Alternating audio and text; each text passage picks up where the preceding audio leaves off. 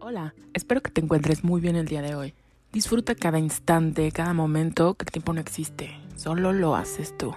Recuérdalo. ¿No te gusta leer? Me lo pregunto porque a muchas personas no les gusta leer. ¿Por qué no te gusta? A mí me encanta leer. Sabes que muchas personas me han comentado que no les gusta leer porque es aburrido, tedioso, porque son muchas páginas, posiblemente de algún libro muy, muy conocido o interesante, que no les parece interesante exactamente el, el libro o los libros o el, en general los libros, que no le entienden, que no tienen tiempo, que no les agrada. Podemos poner mil y un pretextos, cuestiones de por qué no te gusta leer. Es válido, obviamente es válido. Sabes que no es necesario que leas todo el libro en un día, en dos días, en una semana. No es necesario que lo leas todo. Tampoco es necesario que leas libros de moda, porque muchas veces no nos gustan, no nos agradan, ya vimos la película, entonces no te agrada esa parte. También existe la opción del periódico, que también es muy interesante, aprendes muchas cosas ahí. Yo creo que una de las cosas importantes que nos han hecho creer o nos han, nos han dicho es que si lees, te vas a volver súper erudito. Y no es cierto. Porque te comento, también depende de lo que leas. Pero sí te va a ayudar en gran parte el leer, la lectura. Te va a ayudar mucho, te estimula la imaginación. Para mí la lectura es súper interesante por las aventuras, por todo lo que se cuenta, por las historias, por los datos, por las connotaciones que presenta. Pero además sabes que te estimula el cerebro. Te ayuda a que trabaje, a que esté en constante movimiento. Prácticamente lo mantiene joven, como dirían muchas personas que les encanta estar joven toda la vida. Te lo mantiene lúcido. ¿Por qué? Porque obviamente está activo. Te ayuda a retardar signos de la demencia. Imagínate qué genial, ¿no?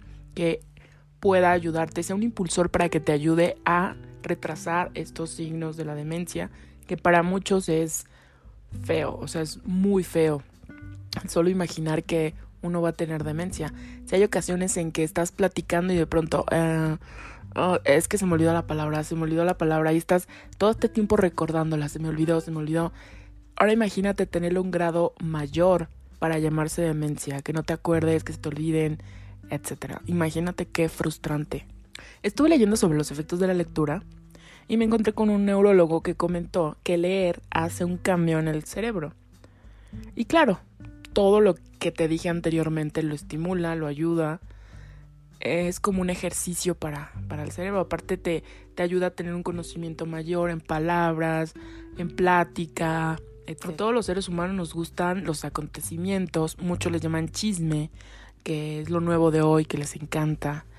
El tener el conocimiento, el saber cosas, el estar enterado. Y le ponemos suma atención a ello. Siempre y cuando no sea leer sino escucharlo. Usamos más ese sentido auditivo que leerlo. Pero si tú lo lees, obviamente vas a imaginarlo, te vas a crear ese ambiente, el ambiente que tú consideres que es referente a lo que estás leyendo. Y te va a estimular también esa parte, te va a ayudar, te hace olvidarte. Por ejemplo, yo que sufro, sufro de depresión, y lo he dicho en anteriores podcasts, la lectura para mí es un estimulante a que me sumerjo en ello y se me olvida un poco. Ya cuando nuevamente me llega la depresión muy fuerte, dejo de leer porque ya no me concentro, ya no puedo, etc. Pero lo intento, intento hacerlo. Entonces es una ventaja importante, es una ayuda importante el leer para, para momentos difíciles, nos aclara la mente. Te voy a dar un tip para que te atrevas y comiences a leer.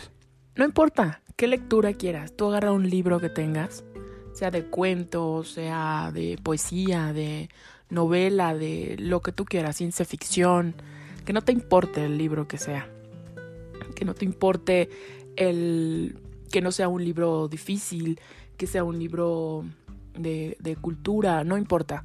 Tú toma un libro y escucha lo siguiente. Si tú lees 24 páginas diarias, o sea, solo 24, no más, no tomes más tiempo, solo 24 por mes estarás leyendo 750 páginas. Al año sin que te des cuenta, vas a leer 9000 páginas. 9000. Ahora piensa esto. Tú escogiste tu primer libro pequeñito, porque querías empezar a ver si lo terminabas. Solo 250 páginas, que hay muchísimos libros conocidos con 250 páginas. Sin darte cuenta, ¿sabes cuántos libros leerás por año? del rango de 250 páginas. 36 libros. ¿Te imaginaste alguna vez eso? Si aún no te convenzo de que leas porque tú dices, no, no, no, ya lo intenté, no me gusta. Simplemente los libros y yo no me gustan, o sea, no me gustan. Te voy a dar otro tip que posiblemente ya lo has hecho sin darte cuenta. Tú has dicho no te gustan los libros, no te interesa nada, simplemente no te gustan. Pero eres amante de la televisión, porque te encantan las películas, te encantan las caricaturas, los programas, te gustan las series, etcétera, ¿no? Etcétera. Ve alguna serie en otro idioma que tú no sepas, para que le pongas subtítulos. Imagínate una serie que tenga de 6 a 10 capítulos, vas a aprender palabras nuevas, es como estar leyendo un libro de todo lo que estás leyendo, porque prácticamente toda la serie es leer, leer, leer. Aparte, aprendes a leer rápido porque la persona va hablando, va hablando, entonces tu lectura es rápida, tu comprensión tiene que ser rápida también. Te aseguro que eso no te habías dado cuenta, que posiblemente si lees un libro vas a leer rápido, porque tu cerebro ya está condicionado a leer de esa forma. Estás estimulando tu cerebro sin darte cuenta. ¿Sabes que una de las cosas importantes, que siempre es bueno aprender hábitos diferentes? Gracias por escucharme y deseo que te encuentres excelente este día. Cuídate mucho, cuida de ti, cuida de los demás. Adiós.